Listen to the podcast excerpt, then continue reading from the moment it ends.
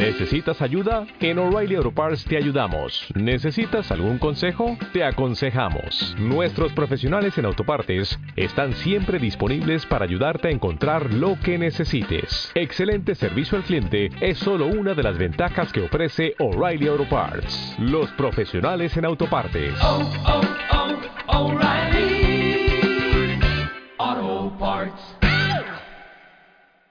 Capítulo 2. Recomendaciones para elaborar proyectos de investigación en ciencias sociales. Los siguientes consejos no constituyen un recetario con ingredientes infalibles que deba mostrar obligatoriamente un proyecto de investigación. Se trata de una guía abierta, con algunos consejos acerca de aspectos metodológicos y formales que es deseable encontrar, en mayor o menor medida, según el área concreta, de la especialidad y orientación, así como del objeto de estudio. En general, entonces, se trata concretamente de consejos, producto de la experiencia de investigación de más de dos decenios del autor. Aunque le parezca más difícil al estudiante que espera recetas seguras, estas recomendaciones no son un orden a seguir, ni una fórmula axiomática, sino consideraciones que, se espera, le ayuden a pensar sobre la forma más conveniente, clara y rigurosa de presentar un proyecto de investigación. A fin de cuentas, ningún método, malentendido como recetario infalible, puede sustituir el esfuerzo para ejercer un pensamiento lógicamente estructura, do, riguroso, informado e, incluso, creativo. A pesar de que los puntos y temas que aquí se sugieren pueden servir de guía para un posible índice de un proyecto, ya que proponen un orden, no es estrictamente necesario seguirlos al pie de la letra al estructurar la disposición de las secciones del protocolo. Se recomienda pensarlos en términos de un juego de pertinencias, lo que es pertinente de acuerdo con las preguntas e hipótesis, el contexto, los conceptos y teorías, etc. Estas líneas se dirigen y dedican a quienes desean desarrollarse como investigadores y trabajadores intelectuales, lo que requiere poner a trabajar el mecanismo orgánico más importante, el cerebro. A quien busque recetas seguras y rápidas, le recomiendo las secciones de bestsellers de las librerías, donde seguramente encontrará algún libro sobre cómo hacer una tesis en 10 días. Por otro lado, quien desee fórmulas epistemológicas abstractas, elegantes e incomprensibles, hay también otros lugares donde encontrarlas. Esto es más práctico. A continuación se presentan los puntos sugeridos para elaborar un proyecto de investigación. Introducción. Es indispensable que, al principio, en la sección introductoria de un proyecto de investigación, se describa de la manera más clara, sintética y directa posible el tema, problema y objeto de investigación que se propone, con el fin de que quien lo lea sepa desde el inicio de qué trata el proyecto, y no tenga que ir descubriéndolo poco a poco, a veces tediosamente, en especial, por ejemplo, si el lector es un árbitro o evaluador. En todos los casos de documentos académicos hay que tener piedad del lector. Si bien es conveniente imaginar lo inteligente, también vale la pena facilitarle la lectura y el entendimiento del tema y su tratamiento. No siempre la claridad está peleada con la profundidad. Por lo mismo, lo primero que se tiene que presentar es la A. Justificación desde varios puntos de vista. Es pertinente justificar el proyecto que se presenta. Una buena justificación es una especie de argumento de venta con una cierta función persuasiva, si bien en este caso, en principio, de naturaleza racional. La justificación puede ser parte de la introducción, o bien constituir un capítulo o sección aparte. En consecuencia, vale la pena preguntarse si se proporcionan elementos que argumenten, desde algún punto de vista, la deseabilidad barra importancia barra factibilidad de la realización del proyecto.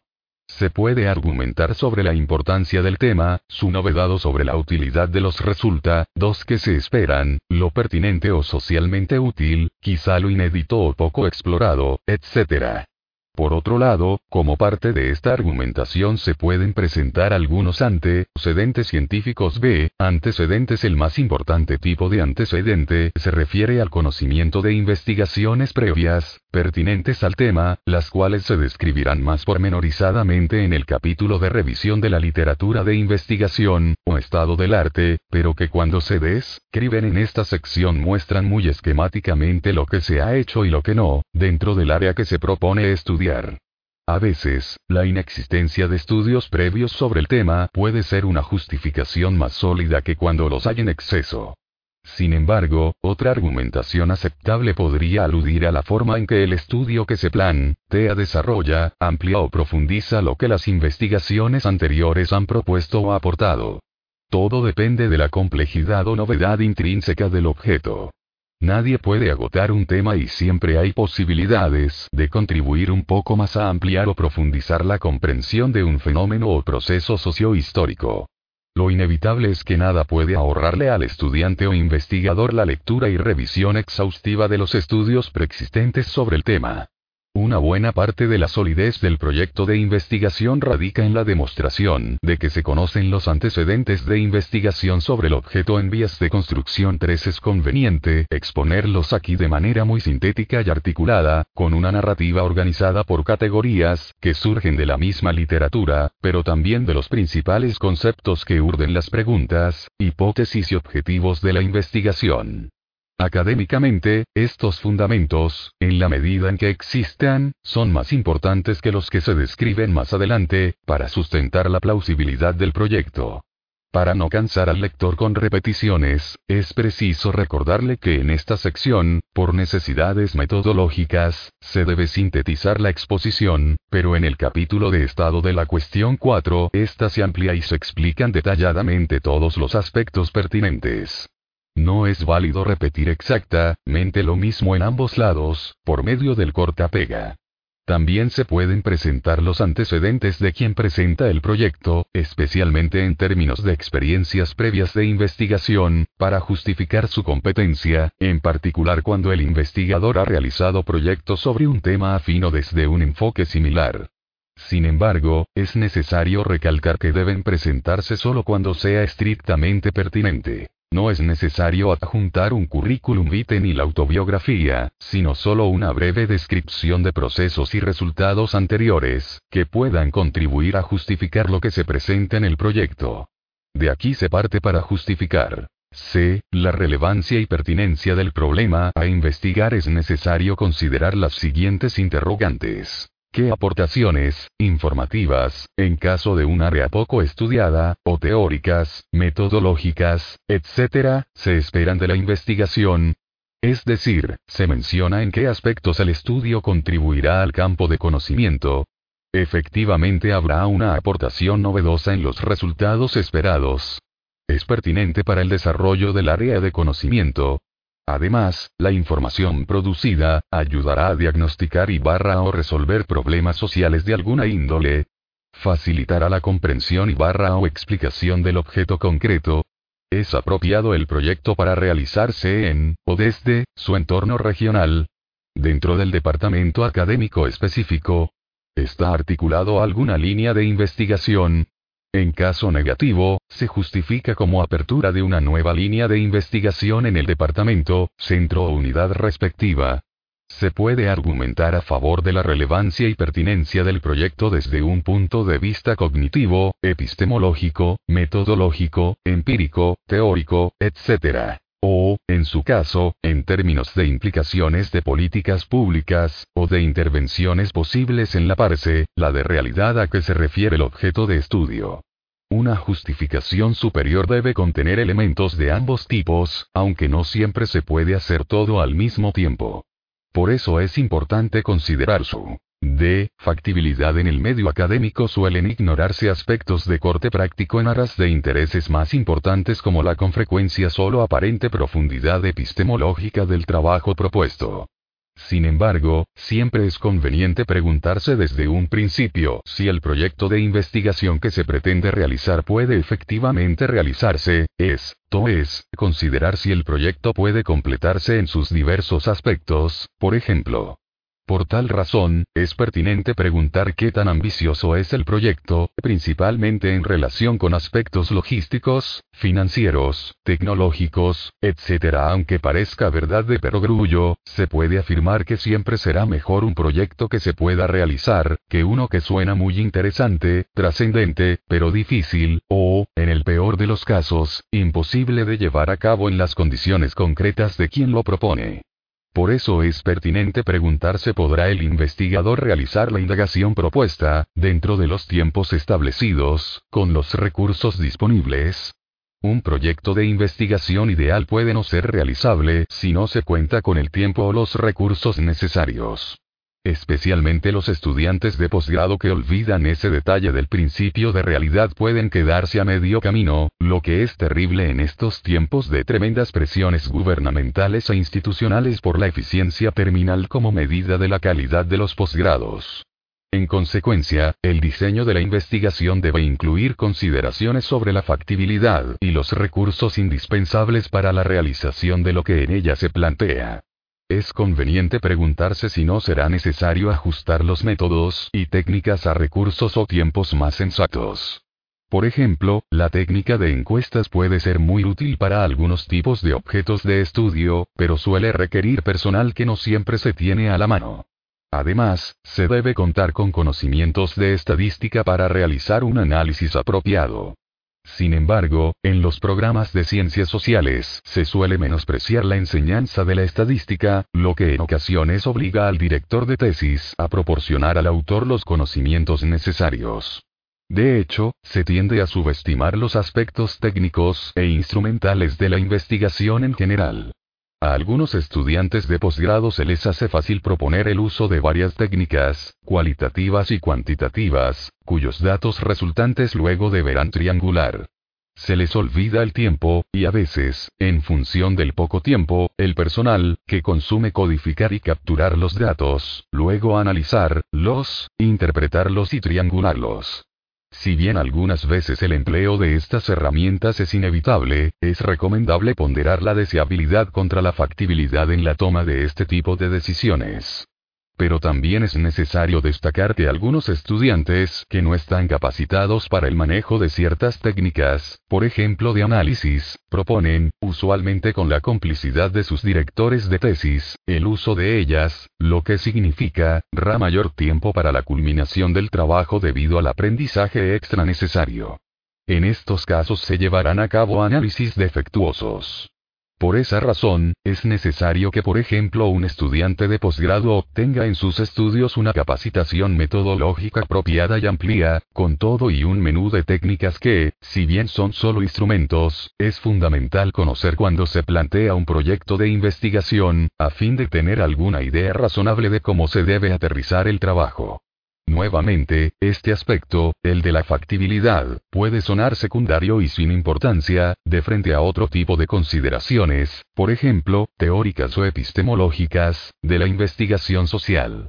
Existen cientos de propuestas con un respaldo epistemológico o teórico aparentemente muy sólido, profundo, o por lo menos muy florido, que cuando se traducen en procesos y procedimientos concretos de investigación empírica resultan tan ambiciosos que son imposibles de concretar, o para los cuales no alcanza el tiempo o los recursos para llegar a buen puerto, esto es, el informe final de una investigación terminada en todos sus aspectos. Se han presentado proyectos de investigación empírica que terminaron en tesis teóricas debido a las dificultades que implicaba concluir las fases empíricas del proyecto original. Es pertinente aclarar que no se recomienda tomar el camino fácil, ni inclinarse por lo falsamente modesto, que en realidad solo es poco ambicioso. Un factor muy difícil de estimar, o de alcanzar, es lograr el necesario equilibrio entre las intenciones de un investigador y sus posibilidades reales, en términos de preparación previa y aptitudes académico-científicas ya desarrolladas, o en proceso de desarrollo sin las experiencias multimétodo pueden terminar en grandes decepciones. En cualquiera de los casos se debe hacer un cálculo realista del tiempo y recursos, incluidos los mentales o cognitivos, necesarios para lograr los objetivos propuestos. En síntesis, se debe intentar lo factible, lo realizable, especialmente si, por ejemplo, se trata de la elaboración de un proyecto de tesis de posgrado. Se puede proponer algo ambicioso, pero factible. La factibilidad de la investigación puede ser función de, por lo menos, tres factores, suponiendo que el proyecto es ambicioso en algún aspecto. 1. Si el investigador trabajará solo o en equipo, es decir, la aspiración puede ser grande, pero si se cuenta con asistentes o investigadores asociados capaces todo se facilita.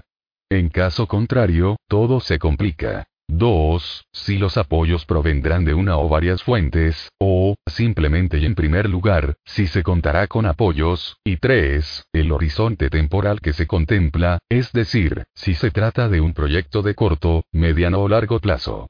Circunstancia en la que un gran proyecto se podría considerar una línea o programa de investigación, que puede irse concretando en varios proyectos puntuales. Así han surgido las dos principales líneas de investigación del autor de este trabajo. Un último comentario con respecto al tema de la factibilidad.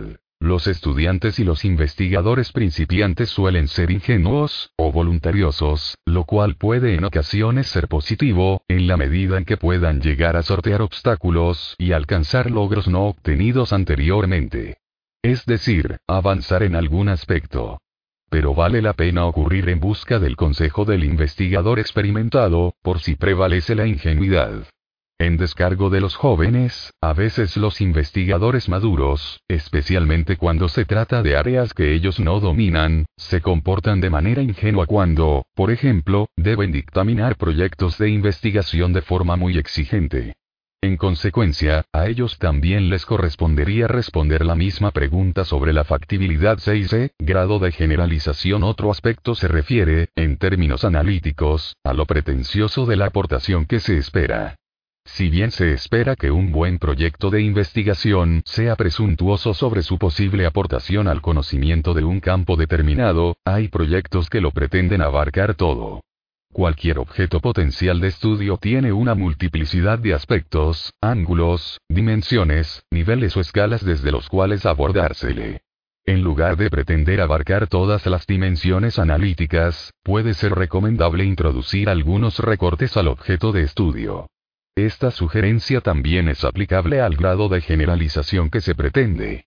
Pretendo que mis inferencias se refieran a todos los sujetos que han existido y existirán, a toda la población del mundo, a todos los habitantes de México, a todos los de Jalisco, y así por el estilo, hasta llegar a conclusiones que se refieran solo al grupo de sujetos que se pueden observar barra interrogar. Se presentan muchos escritos, informes de investigación o tesis, que comienzan aclarando que debido a que emplean alguna técnica cualitativa, no pretenden prácticamente ninguna generalización más allá de sus sujetos. Sin embargo, casi todo su discurso y sus conclusiones son de naturaleza generalizante, como cuando por ejemplo dicen, el joven es, pero no refiriéndose a un joven, sino en realidad a todos ellos.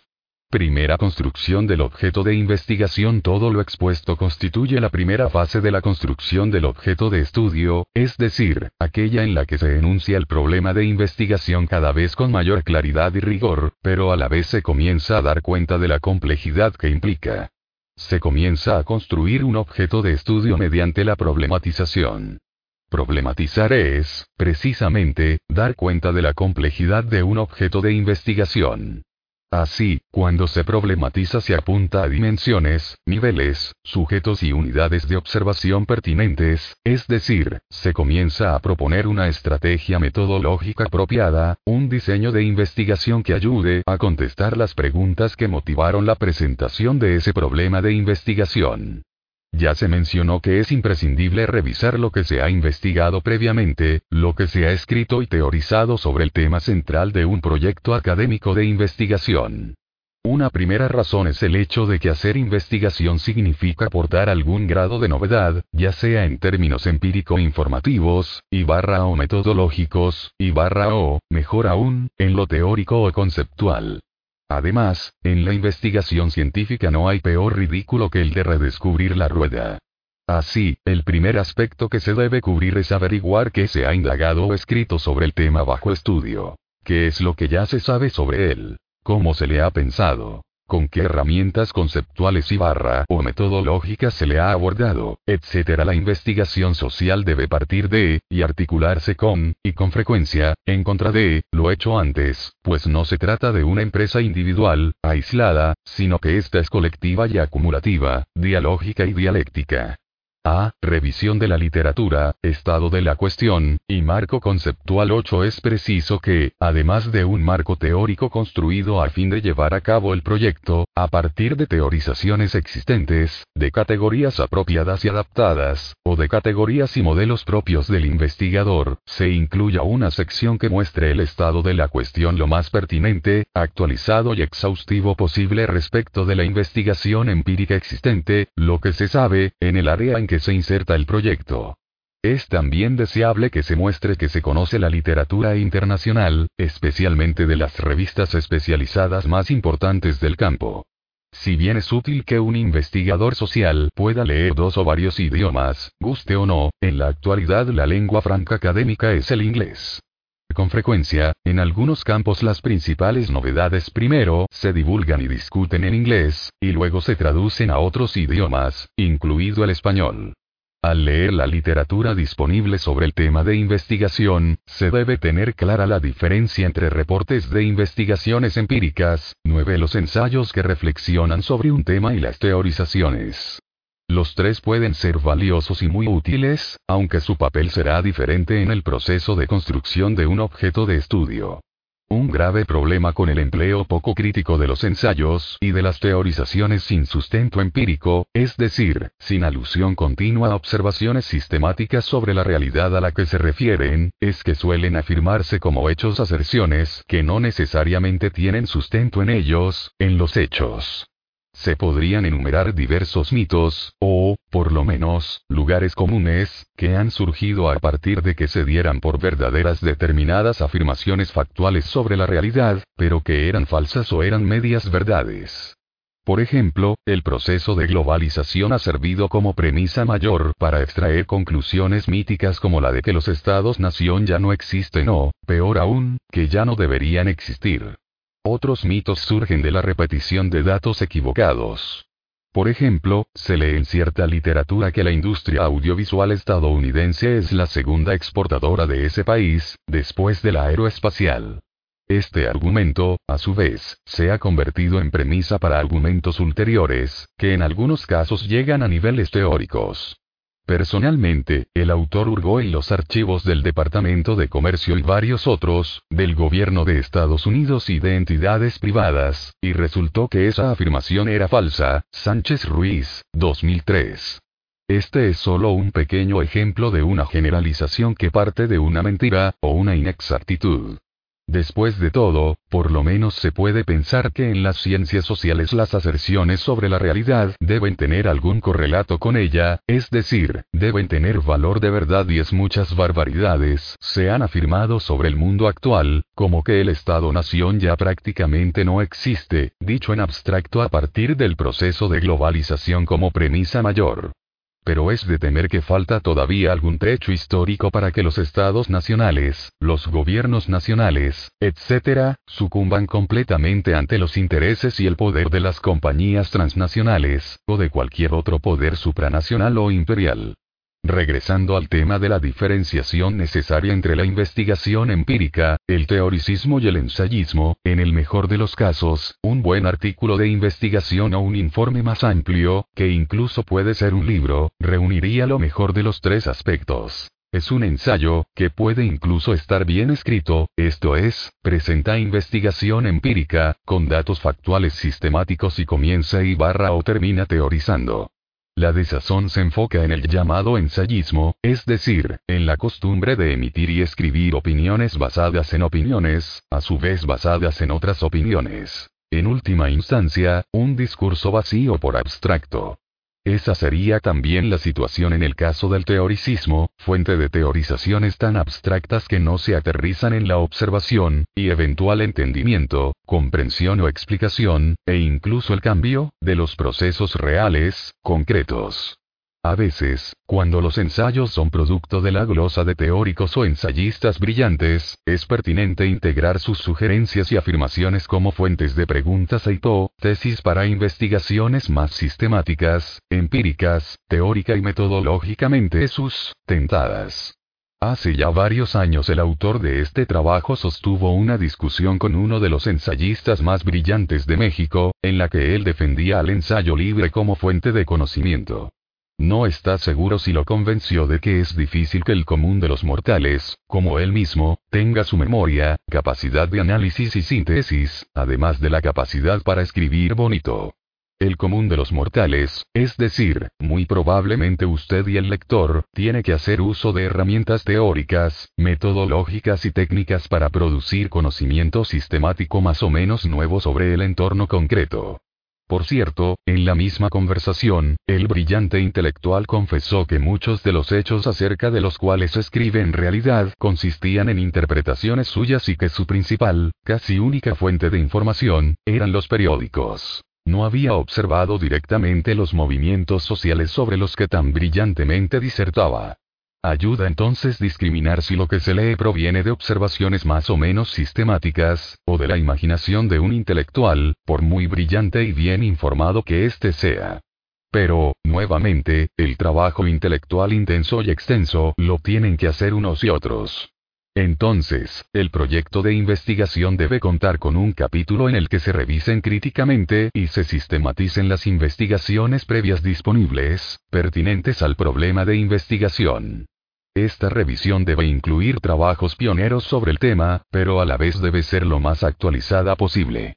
Por ejemplo, en ocasiones, el conocimiento más reciente no se ha publicado formalmente aún, sino que se encuentra en ponencias y conferencias presentadas en congresos y encuentros académicos. Antes de ser parte de libros, los conocimientos suelen circular en forma de artículos en revistas especializadas. Así, debido a la rapidez con la que es posible acceder a ponencias y publicaciones periódicas, lo reciente suele referirse a periodos de meses, o semanas. Obviamente, dentro de los límites de la disponibilidad. Además, la búsqueda de trabajos previos y afines debe ser lo más exhaustiva posible. Hace no muchos años, en las universidades mexicanas, especialmente en las de provincia, aunque no solo en ellas, se esgrimía el argumento pretexto de que casi no había literatura de investigación disponible acerca de prácticamente cualquier tema. Muchísimas tesis de pregrado y posgrado, así como investigaciones más profesionales, se proponían como exploratorias, ante la aparente carencia de antecedentes. Sin embargo, por un lado, las ciencias sociales han avanzado bastante y muchos temas que antaño eran inéditos, hoy ya tienen estudios precursores. Además, en la actualidad los acervos físicos de las bibliotecas universitarias suelen ser bastante amplios y actualizados, por lo menos en cuanto a la producción editorial y hemerográfica nacionales. Además, muchas universidades permiten el acceso a sus acervos electrónicos, o digitales, ya sea a través de la adquisición física de discos digitales, CD o DVD, o mediante suscripciones por Internet a editoriales internacionales y a servicios documentales en línea. Hay servicios muy amplios y con frecuencia gratuitos para todos los usuarios, que proveen de artículos en texto completo de revistas importantes en muchas áreas de las ciencias sociales, mediante suscripciones institucionales. Por lo tanto, afortunadamente, quienes desean aportar novedades en algún campo de las ciencias sociales, verdaderamente reducir la ignorancia y la incertidumbre, pueden acceder a un sinfín de fuentes documentales, hemerográficas y bibliográficas en texto completo, para realizar excelentes estados del arte sobre casi cualquier tema. Simplemente, en el servicio regular de Internet se pueden efectuar pesquisas en portales buscadores como Google, que suelen arrojar una buena cantidad de fuentes de información y referencias. Pero, de nuevo, quien espera que de inmediato al presionar Enter le lluevan documentos ordenados y analizados, se puede sentar a esperar. El trabajo académico y científico no es para quienes no gustan de hacer esfuerzos. En las búsquedas por Internet ayuda a ser aventurero de la cibernavegación. En el caso de las búsquedas físicas, sirve de mucho seguir, como perro rastreador, las bibliografías y notas de pie de página, olfateando secciones de las bibliotecas y centros de documentación. El interés por la búsqueda documental y la curiosidad no se aprenden en ningún curso de metodología. Parten de una actitud, pero ayudan a desarrollar aptitudes para la indagación. Como ya se dijo, las instituciones de educación superior y de investigación suelen contar cada vez con mayores y mejores acervos de materiales impresos. Además, hoy es posible acceder a recursos digitales, en diversas plataformas, especialmente por Internet, en bases y bancos de información y documentales de texto completo, a los que suelen estar suscritas las bibliotecas y centros de documentación. Así, felizmente desde el punto de vista del desarrollo académico y científico, los recursos bibliográficos, hemerográficos y documentales abundan y ya no se puede poner como pretexto que no se encuentran antecedentes de investigación sobre algún tema. Por otra parte, no basta con presentar los resúmenes, las fichas, de los estudios analizados, enlazados de alguna forma simple y lineal, 11, sino que es necesario realizar un análisis crítico, a partir de ejes temáticos generados, por ejemplo, con base en las preguntas de investigación formuladas, y de los aspectos pertinentes al problema de investigación que surgen durante la lectura. Se habla, entonces, de una lectura intencional, encuadrada críticamente en las interrogantes de la indagación. Los ejes analíticos que emanen de la lectura crítica, deberían corresponder, aunque no necesariamente responder, a las preguntas, hipótesis y objetivos de investigación. En primera instancia, estos últimos deben ser la fuente de las claves de lectura de la literatura analizada. Poco a poco, en la interacción con los conceptos y argumentos que se encuentren, pero también con los hallazgos empíricos e informaciones factuales y contextuales, pueden variar los ejes temáticos o analíticos, así como las preguntas y las hipótesis. Esto sucede cuando se trata, por ejemplo, de textos con algún grado de densidad, a veces hay que regresar a ellos, con nuevas claves de lectura, enriquecidas por el proceso mismo. Se establecen, pues, ejes analíticos que permiten efectuar recortes pertinentes y factibles para la construcción del objeto de estudio. En la presentación del capítulo del marco teórico y estado de la cuestión, tales ejes o claves de lectura se convertirán en ejes del discurso, con frecuencia incluso en subtítulos, con sus parágrafos o secciones correspondientes. Otra fuente importante de ejes analíticos en este tipo de capítulo suelen ser los principales conceptos que se manejan, ya sea en las teorías más influyentes o en la investigación empírica. Sin embargo, no basta con presentar los conceptos, argumentos y hallazgos de la investigación factual de manera coherente y concisa.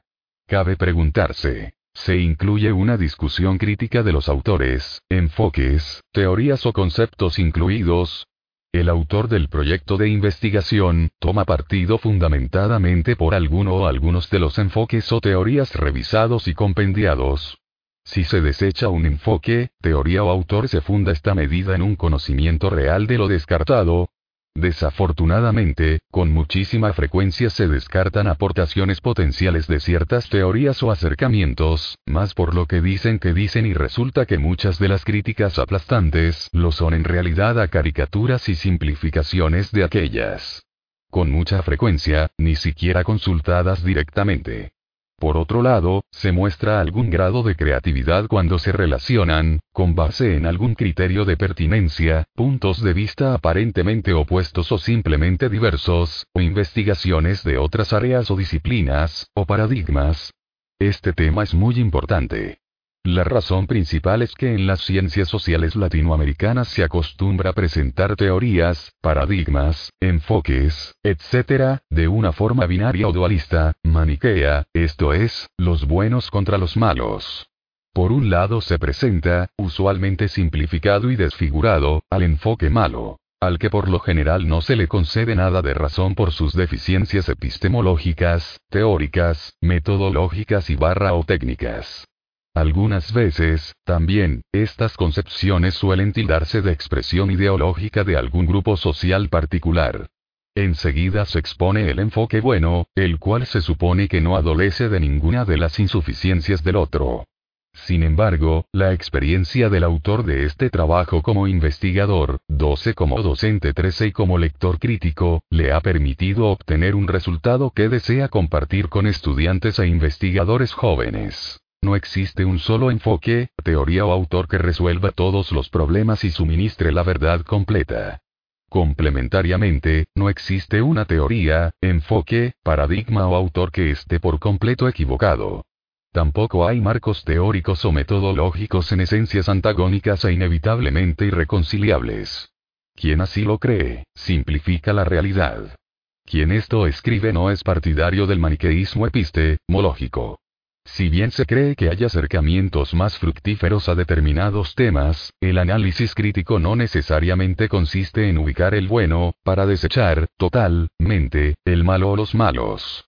En ocasiones, el análisis crítico no maniqueo permite efectuar síntesis creativas de elementos conceptuales, interpretativos o metodológicos aparentemente antagónicos e incompatibles. En estos casos sí se logra una aportación no vedosa, una contribución al entendimiento de un tema u objeto determinado de estudio. Es preferible recomendar operaciones conjuntivas que disyuntivas, aunque en ocasiones no hay más remedio que usar la O, en lugar de la Y. En consecuencia, es fundamental preguntarse si se puede generar un marco o modelo conceptual pertinente, aplicable a la indagación proyectada, a partir de la revisión del estado de la cuestión. Si se trata de una investigación empírica, en un sentido amplio, que incluye datos históricos y cualitativos o cuantitativos, se apuntan posibilidades de anclar los conceptos y categorías principales en formas de observación empírica, por ejemplo, mediante el desglose de conceptos abstractos en dimensiones, que a su vez puedan traducirse en indicadores, u observables, o evidencias, Ayuda mucho definir los conceptos, para confirmar que se tiene algún grado de claridad cuando sea necesario utilizarlos. El marco conceptual que se eligió, ayuda o no a problematizar con la mayor precisión y coherencia posibles el objeto de estudio que se construye. En el caso del objeto de estudio, es necesario, y, en su caso, emplear, un marco contextual o un marco histórico complementario, pero articulado, al marco conceptual, algunas veces el proyecto se enriquece y se aclara si el planteamiento incluye una contextualización que permita comprender la ubicación del proceso a estudiar dentro del flujo más amplio de acontecimientos históricos, por ejemplo, en el proceso de surgimiento y barra o consolidación de algo más amplio, como pudiera ser la democracia. Sin embargo, ello no siempre es preciso. Por otra parte, cuando se establece un marco histórico no es necesario ir al principio de los tiempos. No hay recetas infalibles, pero ayuda a pensar en términos de pertinencia heurística. A. Preguntas, objetivos, hipótesis estrictamente, quizá este trabajo debió haber comenzado con las preguntas, pues todo proyecto de investigación surge de alguna interrogante, de algún estado de insatisfacción con lo que se desconoce sobre algo. No obstante, el orden de exposición no le menoscaba la importancia fundamental a las preguntas. Por otro lado, es solo en la interacción de tales interrogantes con el saber acumulado y los otros aspectos del proceso de problematización, de la primera construcción del objeto de estudio, que surgen las hipótesis en tanto primeros intentos de contestar las preguntas disparadoras del proceso de indagación. El origen de las preguntas de investigación puede ser empírico, es decir, de la identificación de una situación problemática, que no se comprende parcial o totalmente, a partir de la observación directa, o mediada, de la realidad social. O puede ser más teórico, por ejemplo, producto del interés por constatar en un contexto próximo, lo que se ha conceptuado u observado en otros contextos, en el espacio o en el tiempo o ver si algún concepto, categoría o tipología sirve para entender mejor algún aspecto de la realidad inmediata, o algún proceso concreto. Por lo general, se parte de una combinación o articulación de ambos planos, empírico y teórico, pero lo importante es que las preguntas sean apropiadas al contexto, al campo de que se trate, y que articuladas con elementos del punto antes descrito, estado de la cuestión y marco conceptual, problematicen y construyan de manera preliminar un objeto de estudio posible y plausible. En la formulación de las preguntas de investigación es conveniente mostrar orden y claridad. Siempre es recomendable, por ejemplo, comenzar por el cuestionamiento más general y seguir con las preguntas más específicas, ordenadas por cercanías lógicas o empíricas, en un proceso de concretización sucesiva. Como ya se explicó, un primer intento de responder a las interrogantes de la investigación puede dar lugar a una o varias hipótesis. Se formulan hipótesis explicativas o interpretativas. Si es el caso, son ellas resulta, do de la construcción del objeto de estudio a partir de una problematización empírico, teórica. En realidad, prácticamente todo lo que se describió antes en este escrito sus elementos lógico-discursivos, resultan de un proceso de definición y traducción observables, 14 de conceptos clave que surjan de ejes analíticos establecidos en el marco conceptual y barra o emanados del estado de la cuestión.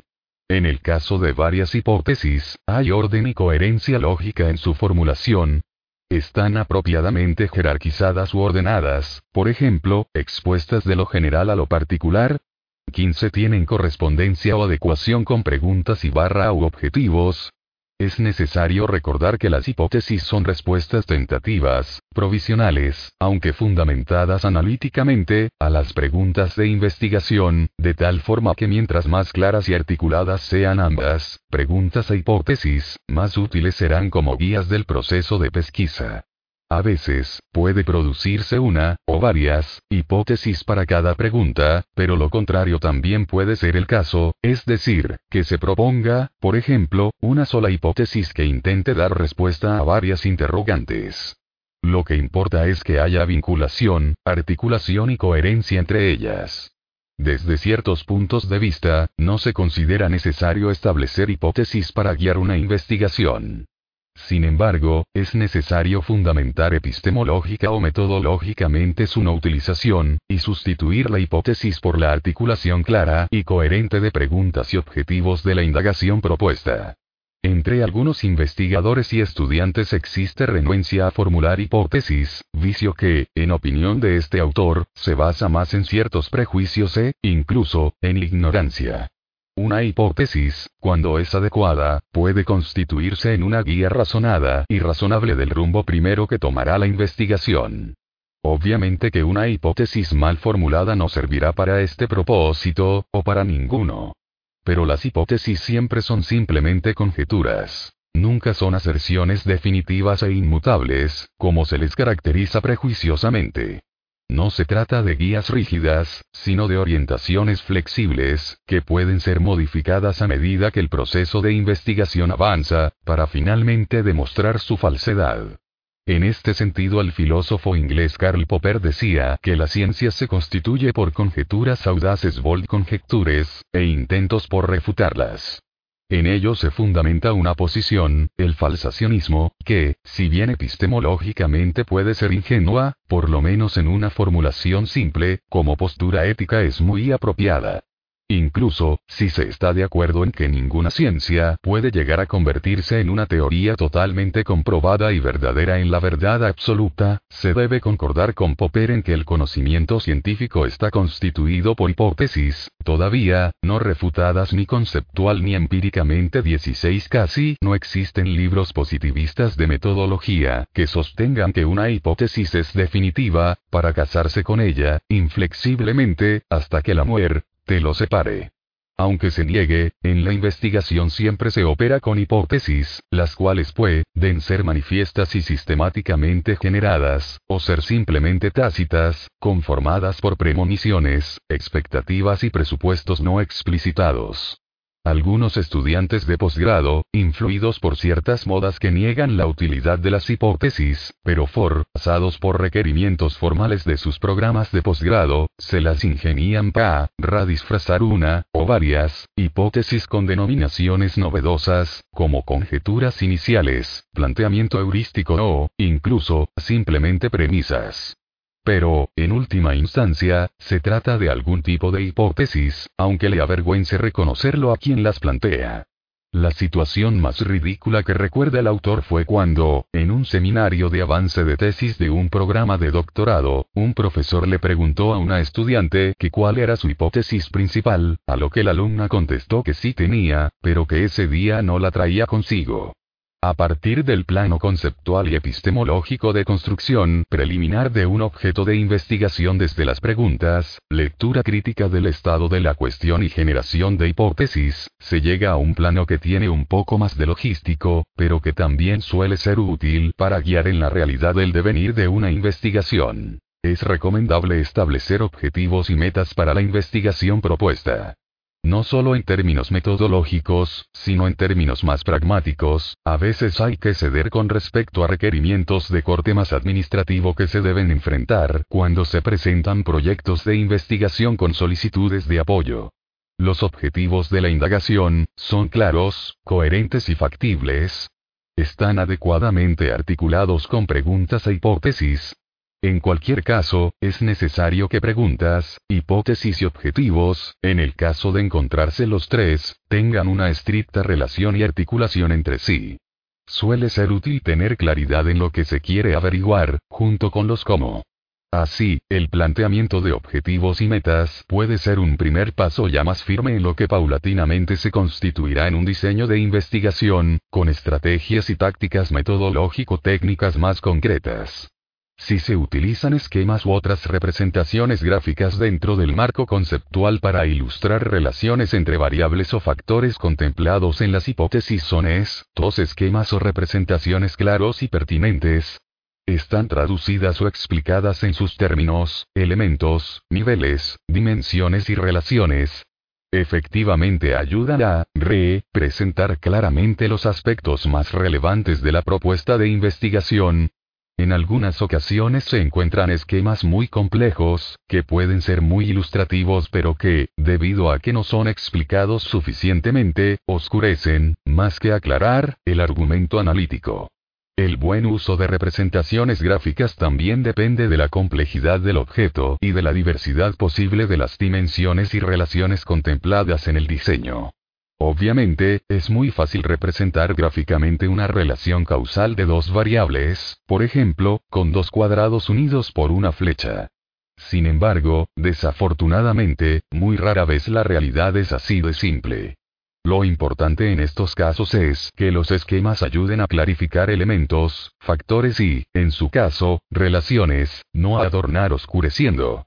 A muchas personas se les facilita el uso de esquemas gráficos, pero otras pueden ser mejores en la representación verbal.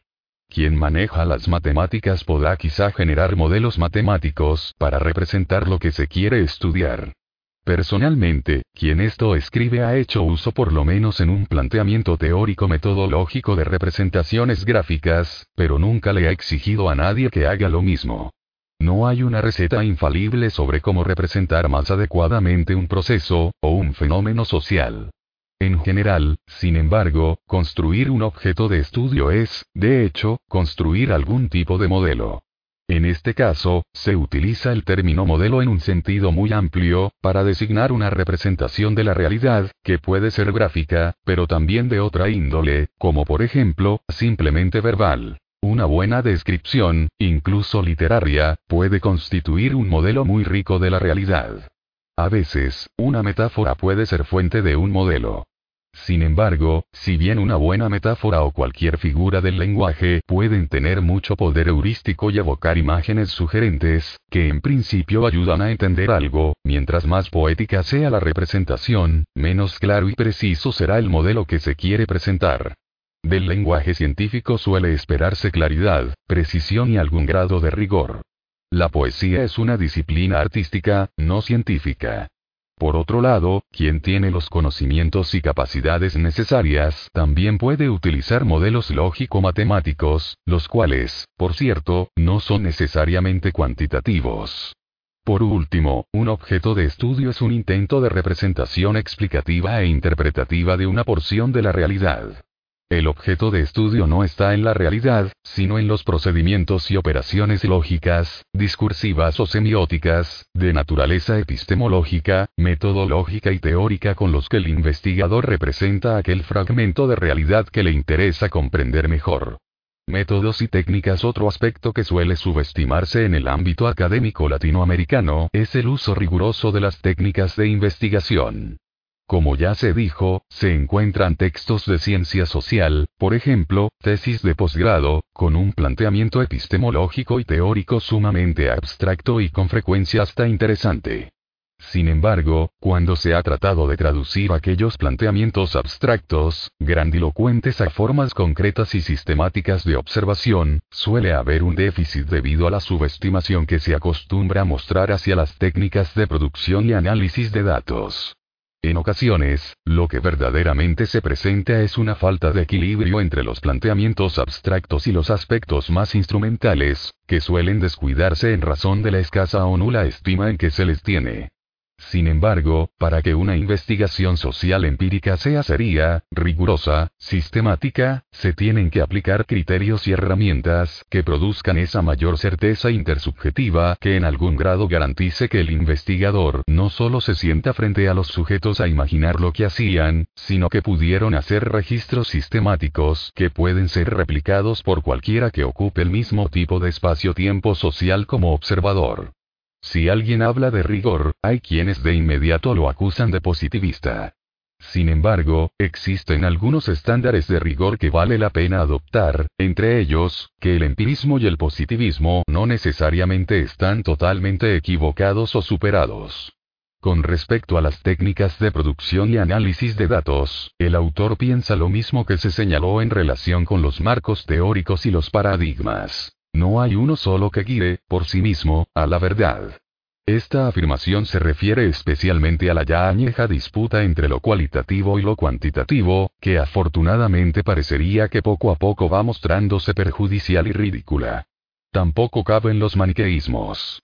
Un enfoque crítico más fructífero podría ser, en lugar de uno que toma posición solo por una forma de realizar observaciones, aquel que críticamente combina diversos estilos de producir y analizar los datos necesarios para la investigación social empírica, dentro de límites de factibilidad, como se comentó al principio. Hay muchos libros de texto y artículos en las revistas de ciencias sociales que se refieren a las metodologías y técnicas de investigación. Por lo pronto, esta sección termina con una serie de preguntas que pueden ser útiles para elaborar un proyecto de investigación. Se explicita un enfoque metodológico que sea consistente con el acercamiento teórico propuesto. Si se excluye alguna herramienta técnico-metodológica, no responde esto simplemente a modas del momento, por ejemplo, con frecuencia se cree que hacer una investigación desde la teoría de los hábitos, de Bourdieu, implica necesariamente un enfoque cualitativo, cuando este autor utilizó en sus diversas investigaciones procedimientos tanto cuantitativos como cualitativos. En el caso de realizar algún tipo de combinación de enfoques teórico-metodológicos se hace con criterios epistemológicos pertinentes, por lo menos se explícita y justifica esta elección, hay un intento, en algún grado exitoso y creativo, de traducir y compatibilizar entre sí categorías y procedimientos de diversos enfoques, escuelas o autores. Por otro lado, hay un diseño de investigación que articule el marco conceptual, las hipótesis y barra o los objetivos, con los procedimientos y técnicas de producción de información, y con los de análisis previsible de los datos. ¿Son las técnicas y procedimientos de producción y análisis de datos los más apropiados para el objeto de estudio propuesto? Hay indicaciones de que se operarán con rigor científico los métodos y técnicas. Se explicitan los criterios de rigor e intersubjetividad de procedimientos y herramientas de investigación. Es decir, se establecen criterios de validez y confiabilidad. Paralelamente a la propuesta de herramientas de producción de datos, se prevé cómo serán analizados estos. Se contempla el grado de generalización o los límites a esta, para la investigación proyectada. Si se pretende algún grado de generalizabilidad, se explicita cómo se logrará a partir del número o la cualidad de los casos estudiados. Incluso en el caso de no ser posible generalizar a poblaciones amplias, se justifica metodológicamente el conocimiento que se producirá, Puede parecer secundario y sin importancia, pero se utilizan de manera consistente convenciones académicas generalmente aceptadas para hacer citas y referencias. Se ha elaborado una bibliografía completa y que cumpla con alguna de las convenciones aceptadas académicamente para tal fin, Muy frecuentemente, quienes deben presentar tesis de ciencias sociales olvidan incluir en su lista bibliográfica final todas las referencias hechas en el texto, lo cual resta seriedad académica al trabajo. Si bien hay algunos estilos diferentes para hacer las citas y referencias, es necesario que, en el trabajo, se utilice un solo estilo, pues combinarlos con frecuencia confunde a un lector que desee constatar las fuentes a que menciona en el texto el autor del trabajo. La expresión escrita es clara y correcta, también es indispensable que, si se incluyen gráficas, cuadros y otros recursos de presentación resumida de información, estos cuenten con los datos de identificación necesarios, tales como título, fuentes, a menos que se trate de elaboraciones directas del autor y así lo haga saber en los mismos, unidades de medida, etc. Colofón hasta aquí los consejos y recomendaciones. Hay mucho más que decir sobre los diversos aspectos y fases del proceso de investigación. En este caso, se trató de hacer una serie de sugerencias, de diversa índole, para facilitar la presentación de un proyecto de investigación de ciencias sociales, que en principio cumpla con algunos de los más importantes requisitos y convenciones del campo, todo ello basado en la experiencia del autor como investigador, evaluador, profesor y, un par de veces, como sujeto investigado.